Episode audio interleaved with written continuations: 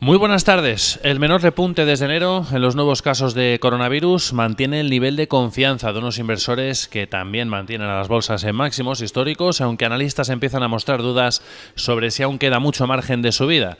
Eso es lo que advierte hoy Goldman Sachs, que no ve demasiado recorrido para el SP500 desde aquí hasta finales de año. Estos audiomercados buscamos todas las claves de la sesión, como siempre, gracias al patrocinio del broker IG.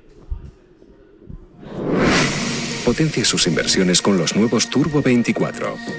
El primer turbo cotizado 24 horas de lunes a viernes creado por IG. Elija su apalancamiento, gestione su riesgo y opere sin comisiones. Todo en las premiadas apps y plataforma de IG. Opere Turbo 24 con IG, un proveedor líder del trading online.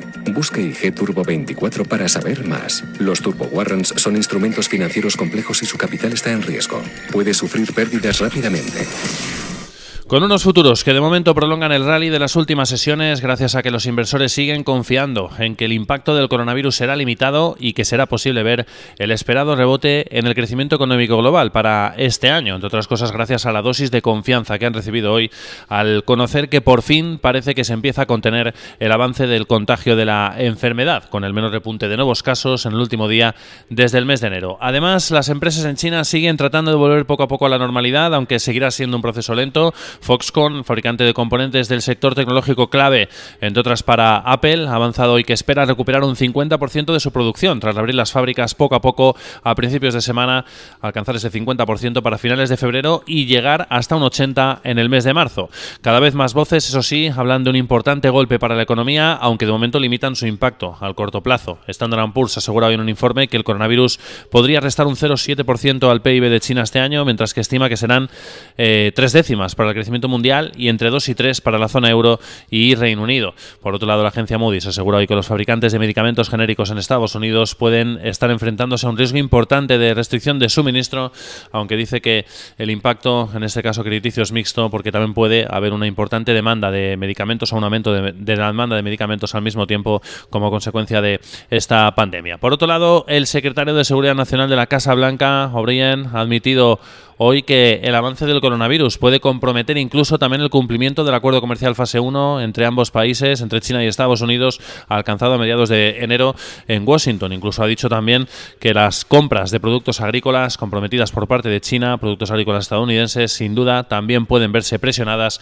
por esta cuestión, lo que sin duda es una nueva fuente de incertidumbre y que podría evidentemente también terminar por afectar a la economía de Estados Unidos. La perspectiva de que el impacto del coronavirus sea limitado y de que veamos rebote en el crecimiento económico global, junto a la de que los bancos centrales sigan manteniendo fuertes estímulos monetarios encima de la mesa, ha sido el claro catalizador que ha impulsado el rally de esta semana para unas bolsas que vuelven a estar en contexto de máximos históricos, pero con analistas empezando a aventurar dónde puede estar el freno para el robusto momento de Wall Street. Sobre ello se ha referido hoy en una nota Goldman Sachs en la que mantiene intacto su objetivo para todo el año en el SP500 en los 3.400 puntos, a pesar de las subidas recientes, o lo que es lo mismo, no ve demasiado margen de recorrido al alza para el selectivo desde el punto actual hasta finales de año. En concreto, quedaría aproximadamente una subida a un margen del 1% desde el punto en el que nos encontramos en el día de hoy. Soporte de los bancos centrales que confían los mercados sigan siendo elevados. Ayer Jerome Powell, el presidente de la Fed, aseguraba en el Congreso que seguirá la liquidez mediante las operaciones repos, tras asegurar que la política monetaria está en los niveles apropiados,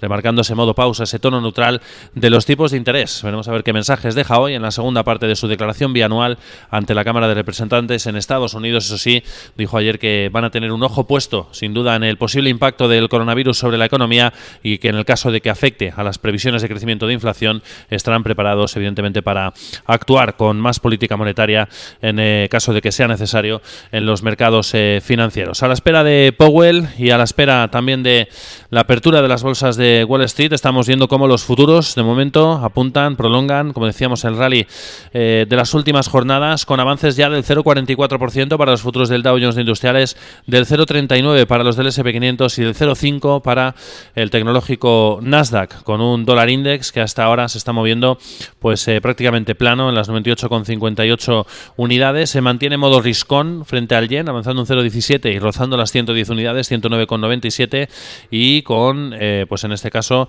fuerte caída, eso sí, del dólar para las dos divisas ligadas a las materias primas gracias a la relajación del avance del coronavirus en la zona.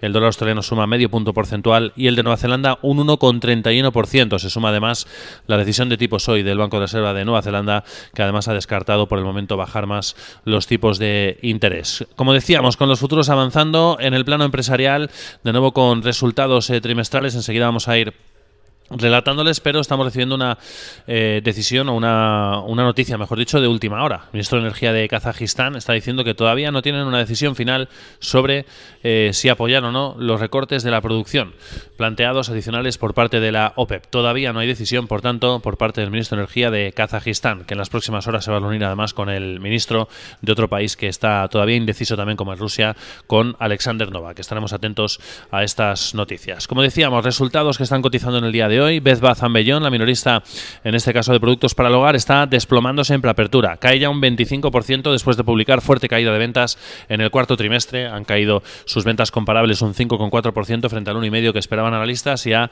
en este caso, recortado previsiones también de ventas para todo el ejercicio. Está cayendo, como decíamos, un 25% en movimientos de preapertura.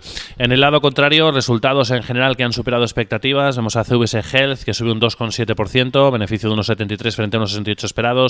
Vemos a la agencia Moody's que ha batido expectativas, 2 dólares por acción frente a los 1,92 esperados y suma un 0,7%. La cervecera Molson Coors, 5,4% arriba después de haber superado expectativas también con el beneficio, 1,02 frente a 0,98. O Teva Farmacéutica, al que se nota un 3,2% después de beneficio de 0,62 frente a los 0,61 esperados. También la agroalimentaria Bunge suma un 2,7% a pesar de que ha tenido caída de ingresos, pero ha batido expectativas, 1,27 dólares frente a 0,31 esperado. Y también sube Shopify, la minorista online, en este caso, después de haber superado expectativas, 0,43 dólares frente a los 0,24 esperados, casi casi duplicando y está subiendo un 7,7% en movimientos de preapertura. Y por último, otra noticia, en este caso un cambio de recomendación. Susquiana ha subido el precio objetivo a Nvidia, el fabricante de chips, hasta 310 dólares por acción desde los 285 anteriores, subiendo Nvidia un punto porcentual en estos momentos. Con unos futuros que siguen apuntando a ganancias, que siguen apuntando a posibles máximos históricos, en otra nueva sesión de Wall Street, muy pendientes evidentemente de ese impacto del coronavirus, pero hoy cotizando positivamente esa importante, sin duda, información que nos llegaba a primera hora de la mañana, el repunte de los nuevos casos de afectados por coronavirus en el último día ha sido el menor desde el pasado mes de enero, sin duda un dato para la esperanza. Que tengan una feliz sesión.